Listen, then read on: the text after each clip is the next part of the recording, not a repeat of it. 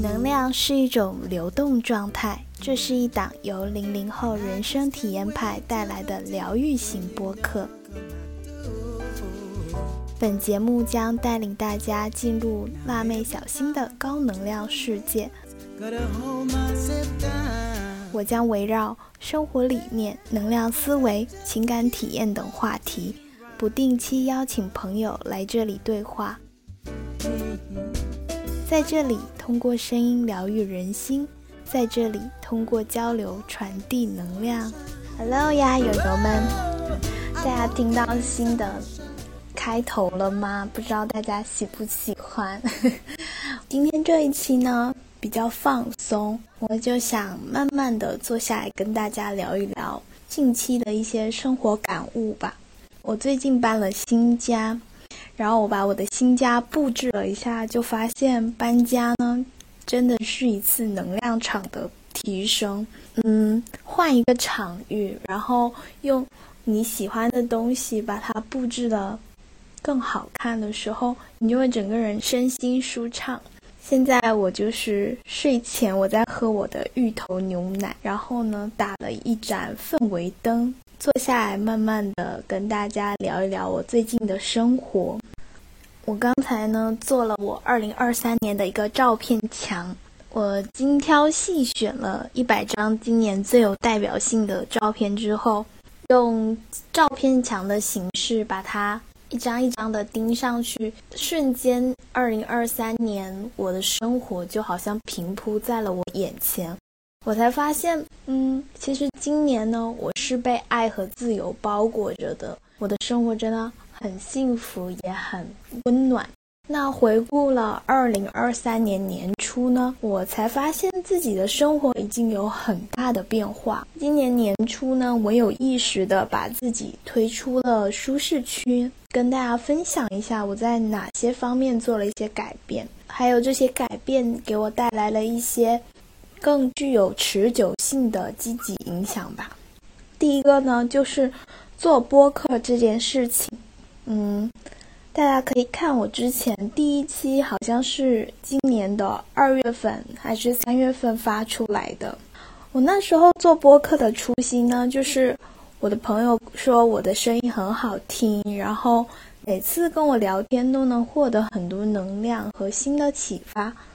既然我是一个有表达欲又有分享欲的人，那我为什么不试着用比较适合我、能凸显我特点的方式来进行传播呢？所以呢，我做播客的初心，刚开始纯粹呢就是我要锻炼自己的表达逻辑，因为我是一个思维特别跳跃的人，所以在工作上还是学习上，我经常发现自己就是无效表达。很多时候，我想跟别人沟通我的想法、我的创意，但是因为我本科学的是广告学嘛，然后那时候在大学里的思维更像是点状式的跳跃型思维，就我可以从 A 点跳到 B 点，哦，我觉得这个创意很好，我又冒出了 C 点，但是呢，之间没有线段去连接起来，导致呢，我进入。影视公司在做影视策划的时候，我想跟别人分享我想创作出来的画面的时候，别人往往 get 不到。然后我在这个工作中才发现了我这个缺点吧。我的表达逻辑如果没有让对方 get 到我的意思的时候，就是低效率的、没有用的表达。因此，在那个做影视策划那份工作的时候呢。我去写脚本，通过写脚本，我慢慢发现，我开始能理解一个宣传片、一个广告片它拍摄的逻辑，以及我在脚本中如何用文字和画面去搭配，来给看这份脚本的人一个清晰的和我一样的脑子里的画面。好，好像扯远了哈。反正就是我意识到自己的有一一部分的这个缺点，所以呢，我就开始尝试着做播客。呃，而且大家可以发现，就是我的普通话没有那么标准，就是有一股台湾腔，有时候呢呢呢还分不清楚。那播客呢，它就能 push 我去写大纲和脚本，提前去嗯罗列我想要表达的一些点，甚至我刚开始的前至少八期都是写的逐字稿。就是因为我如果去简单的只列几个点，我没办法对着那个镜头噼里啪啦的单口播客讲个二三十分钟，所以大家听到那些比较播放量高的，都是我写了逐字稿的播客。那在这个过程中，我竟然有很多意外的惊喜收获。我发现我的表达变顺畅了，无论是我坐在这里面对着手机镜头去。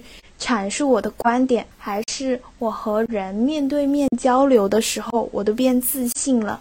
我的脑子会比我的嘴巴在讲话之前列好表达的逻辑点，然后再通过我的嘴巴一点一点的去输出出去。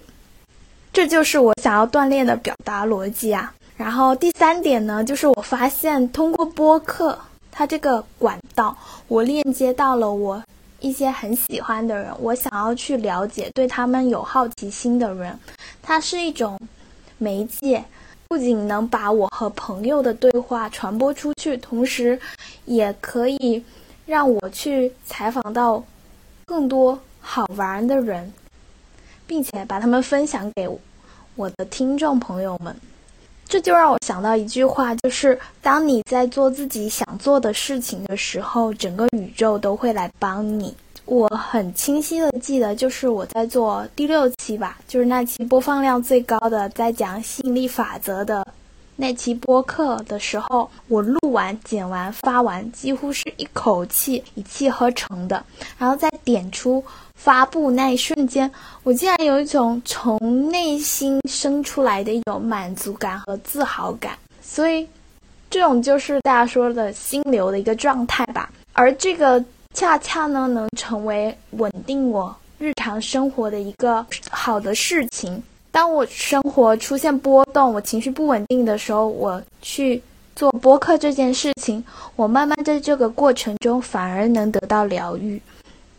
我也发现了自己身上原来有这么多的能力。当我收到一些好的反馈的时候，我也会更有动力去创作内容。这就是我说的正向循环。我也发现了自己身上就是会有很强的治愈力。我是一个能治愈别人的人，然后我就会特别真的是发自内心的欣赏和喜欢自己。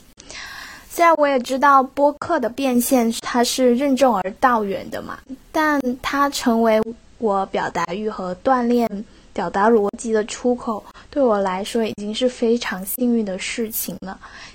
现在呢，它又慢慢的被更多人发现，这就是一件特别幸福的事情，于我而言。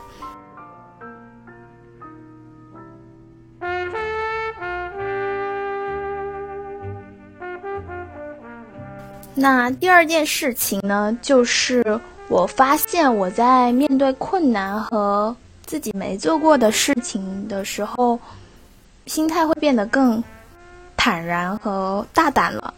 就，嗯，不知道大家有没有听过，就是比较传统的地方嘛，就是他们就会长辈那一代就会说啊，女生不用太努力啦，差不多就得了，找个不累的工作。就行，没那么累，然后早点结婚就完事儿了。我记得我是二十岁的时候听到我家里的长辈对我亲口讲了这句话之后，我就告诉我自己说，作为女孩子，更是要警惕来自方方面面的甜果陷阱，不要因为害怕累辛苦就去逃避现实和自己要面对的问题，或者说选择躲进。他人的庇护所里，可以躲一时，但是相对自己的人生发展是没有意义的。我就希望自己能把目光放长远，选择坚持做那些让我能持续受益、持续增值、增值的事情。每一天呢，对我来说都是成长的好日子。当你保持这样的信念的时候呢，其实你内心就会有源源不断的一个自驱力，会自然而然的，你就会想要说，我要努力，我要多多学习，我要多多看书，我要提升我的工作能力，我要好好赚钱，就是这些正向的驱动力就会慢慢的上升了。那对我来说呢，我觉得，哦。就是朋友会说我很自律，其实我觉得我自己一点也不自律，就是我特别宠爱我自己，就我想喝奶茶我就会喝，包括现在面前还有一杯奶茶，已经十一点了，嗯，所以呢，说到自律的核心呢，其实就是给自己设立信用银行，简单来说呢，就是你答应自己的事情呢就不能失信。比如说，我今天有想要做运动的想法，那就要付出具体的行动去落实。因为我和自己有约定，我选择相信自己，我相信自己一定能完成。那不管有什么样的困难，都不能阻止我和自己的诺言。这个就是一个非常简单的一个保持高很高的执行力的一个。方法吧，这样慢慢的你去做的时候，你就会越来越信任自己。我想做什么，我就能为自己完成什么样的一个感觉，就会觉得自己很可靠啊。然后就觉得，哎，我什么都可以做得到，我超相信我自己的。就是在这种每次，比如说不想健身的时候，但你起身了，不想放下手机，但你。又去看书了，慢慢通过自驱力呢，去进行不断学习的能力。我发现，现在真的我非常相信自己，我想做什么就能做得到，有这种笃定感。第三点呢，就是我的内核真的变稳定了。去年的这个时候呢，我对于自我的评价还比较浮动，可能就是有时候觉得自己很好，有时候就觉得自己就很普通啊，没有什么亮点。这一生就这样了，就属于那种持续摆动的状态。在这几年，我不断向内探索，然后向外对话的过程中，我越来越不在意别人的看法了。而且呢，我会收集让自己嗯有信心的 list，比如说我很认同的话语，比如说我健身后。我的肌肉明显变大，身材明显改变的一些实例，这些照片呢，会让我觉得我的感觉是好的，然后你的自信就会慢慢的提升。好的，简单的复盘了一下今年自己做出的一些改变，然后我就觉得每个爱自己的瞬间都很美好。不知道你们有没有那种感觉，就是你。真真实实看到了自己身上的优点，并且呢，你发自内心的去欣赏你自己的外貌、身材，还有一些品质，你就会感觉自己在发光，然后有那种真的好喜欢喜欢自己的感觉。就是前几天我看到一句话，他说：“如果你连爱自己最难的课题都做好了，那爱别人只是顺其自然。”这句话呢，我今年特别有感悟，就是我让自己成为爱和丰盛的源头，放下对他人的期待，开始慢慢的，我只是去爱身边的人，甚至是发自善意的去对陌生人。比如我平时，嗯，会做一些日常积善的事情，就是我家里会会放一个。垃圾袋，然后是专门收可回收物品，水瓶、纸箱那些。然后呢，定期我就会亲手交给那个垃圾分类的阿姨，因为其实夏天的时候，你看他们在垃圾堆里，自己也很难受，而且会觉得他们很辛苦。我每次把那一袋垃圾，然后有时候我会送点吃的，比如说柚子啊、水果什么的，一起给那个阿姨的时候，她。会笑着跟你说谢谢谢谢，你就会觉得今天也很开心，今天做了好的事情。然后我也会定期的去捐一些书啊、衣服给公益机构，这些其实都是日常积善的一些表现。在路上呢，你可以对别人微笑，呃，比如有东西掉了，你也可以很自然的去帮他们捡起来。我也会在路上就是随机去帮忙，可能拿不动东西的女孩子，嗯。找不到路的老人，而且我发现，就是可能我的面相确实比较善良，那种小孩啊、老人啊，在路上总是会跟我搭话，我觉得很神奇。所以大家呢，在日常生活中呢，就可以有意识的去培养自己方方面面的一个幸福感和充裕感，从你自己的内心里开始富养你自己。我经常会告诉我自己说，宇宙给我的钱一直是刚刚好的，是足够的。我要大胆的去尝试一切我想要尝试的东西，放手去做。我花的每一笔钱都要感谢它的能量，就能创造出更好的生活。嗯，大家也知道，就是我比较喜欢研究显化嘛。那我也发现了，我我确实就已经显化出自己的理想生活了。在显化金钱这方面呢，我想跟大家分享一个博主他对于花钱的一个理解，就是感恩花出去的每一笔钱，它像一个流动的能量一样。比如说，我们今天去餐馆里买了一份饭，OK，那我花的这笔钱呢，就流去了餐馆的老板。那餐馆的老板又养活了餐馆里的厨师，那这个厨师呢，可能又用钱去给他的孩子买了一些什么东西，或者说你去打车，那你今天花的打车钱呢，他流向了这个司机，那司机可能，嗯，在日常生活中，他用这一笔钱又去。又去做了一件什么事情？就是其实你想象一下，他的钱的一个路径，它是一直在流动的，有出有入，有出有入。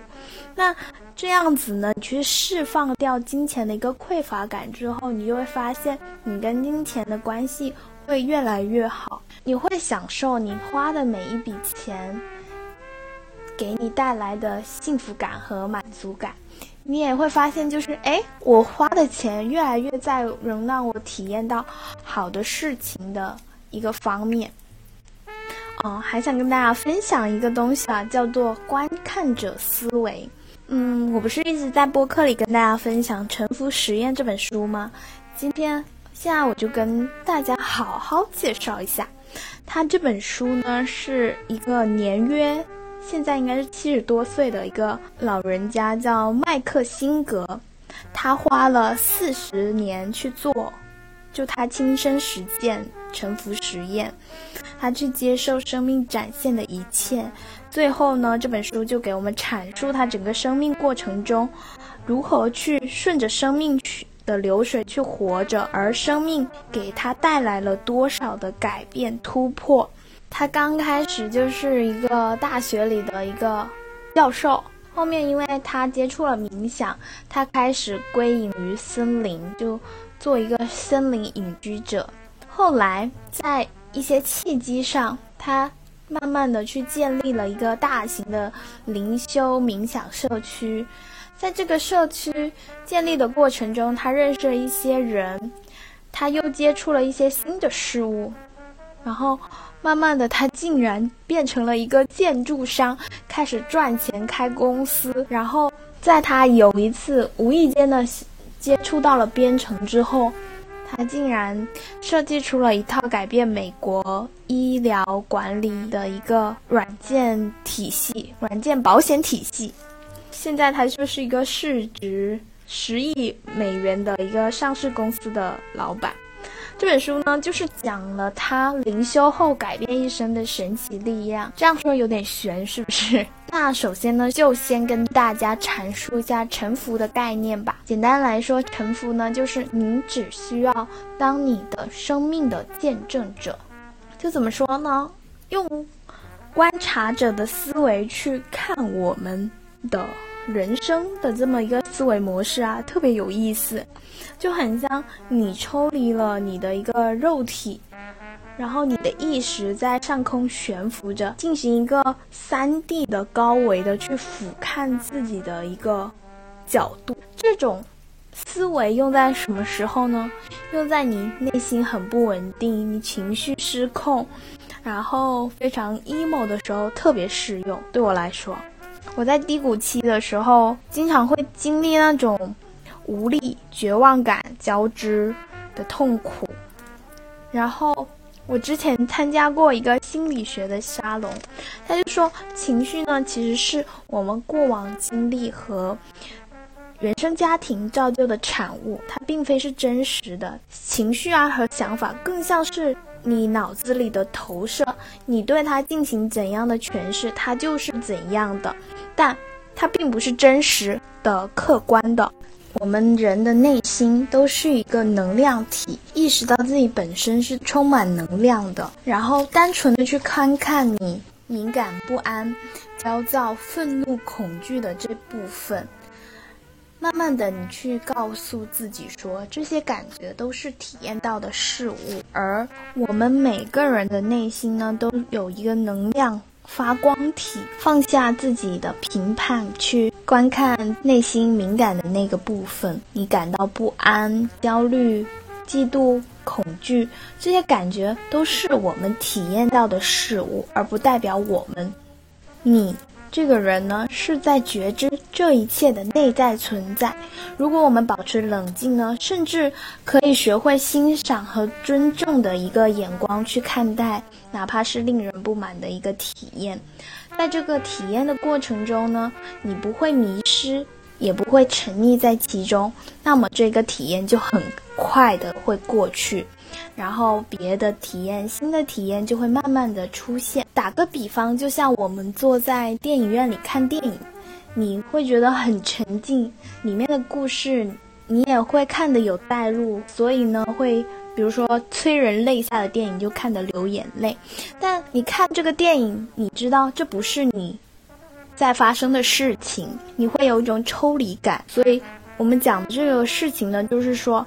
如果我们不沉溺在其中，过分那么纠结这些感觉，那我们就尽情的去享受这一切的体验。如果能做到这一点呢，我们的身心就会自由，一个纯粹的能量世界就在你的内心开启。你想要变得快乐，想要高能量的时候，你就可以在那一瞬间马上开启。我们的脑袋就更像一个显示器吧。前方呢，是你体验你的思想和情感的地方。当你不再沉溺于你你的人生里出现的这些夸张情节或者是一些低谷情节中，而是舒服的坐在。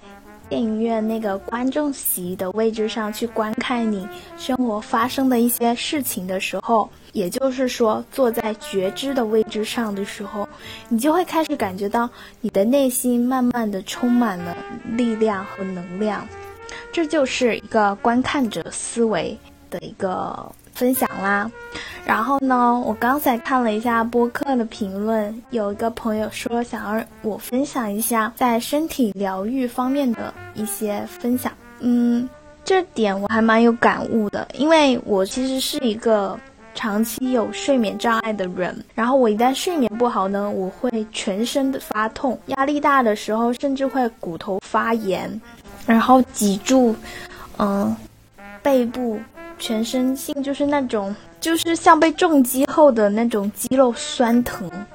身体疗愈方面呢，想跟大家分享三个点。第一点呢，就是冥想。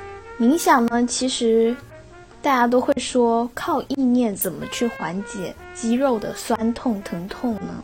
但确实，我发现我们的身心它其实就是合一的。你的心健康的时候。身体也会慢慢的跟着好起来，而身体如果出现了一些讯号，比如说疼痛，那就是在告诉你，提醒你，你最近要注意健康。所以从心去改变的时候，身会更好的好起来。那第二点呢，就是链接自然。在我身体不舒服的时候，我会经常出去外面晒晒太阳，哪怕我就是站在太阳下。嗯，让太阳包裹着我，我都会慢慢的感觉到恢复了生命力。这就是那个吸收天地之精华。你看，人和自然真的就是共生的。你从大自然里获得一些力量，他们也会慢慢的疗愈你。那第三点呢，讲了一个比较小众的，是脉轮冥想。人身上是有七个脉轮点的，然后分别对应的是呃太阳轮，等一下，顶轮、三眼轮、心轮、喉轮。脐轮、生殖轮、海底轮这七个轮，然后呢，大家可以先做一个脉轮自测，然后就看一下你哪一些脉轮是不灵活的，然后是被压抑着，你去有针对性的进行脉轮的冥想训练。那我记得很清楚的，有一个是三眼轮。那时候我就经常那个看电脑，然后眼睛特别疲劳，也很疼痛，然后我就去做那个三眼轮冥想。我们的眼睛前面还是后面我不记得，就有个松果体嘛。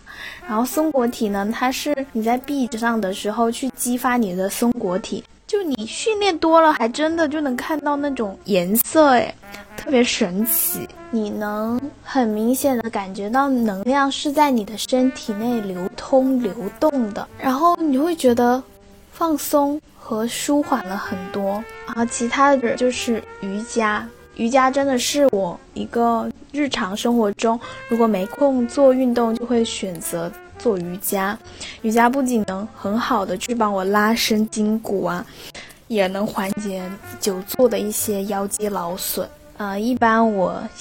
做的视频是跟练瑜伽马拉还有范里媛这两个 UP 主的视频，哼哼，啊，今天讲了很多，反正这一期就是我想跟大家睡前闲聊、慢慢聊的一些分享，可能没有那么有逻辑，但这就是我锻炼自己表达的一个过程。然后想跟大家说，就是最近我在上班了嘛。虽然是线上办公，但是其实工作也挺饱和的。然后决定把播客的时间改在每周一晚上九点发布。然后下一期呢，会跟大家分享我的一对。超级会玩、超级好玩的神奇伴侣，他们俩真是 so mate。然后是我见过，就是他们两个是开着一辆二手车，然后环游了整个中国，特别契合的一对情侣。好，跟大家反正碎碎念这么多，然后希望大家喜欢这一期的播客吧。祝大家晚上有一个很好的睡眠，晚安喽。Bye bye.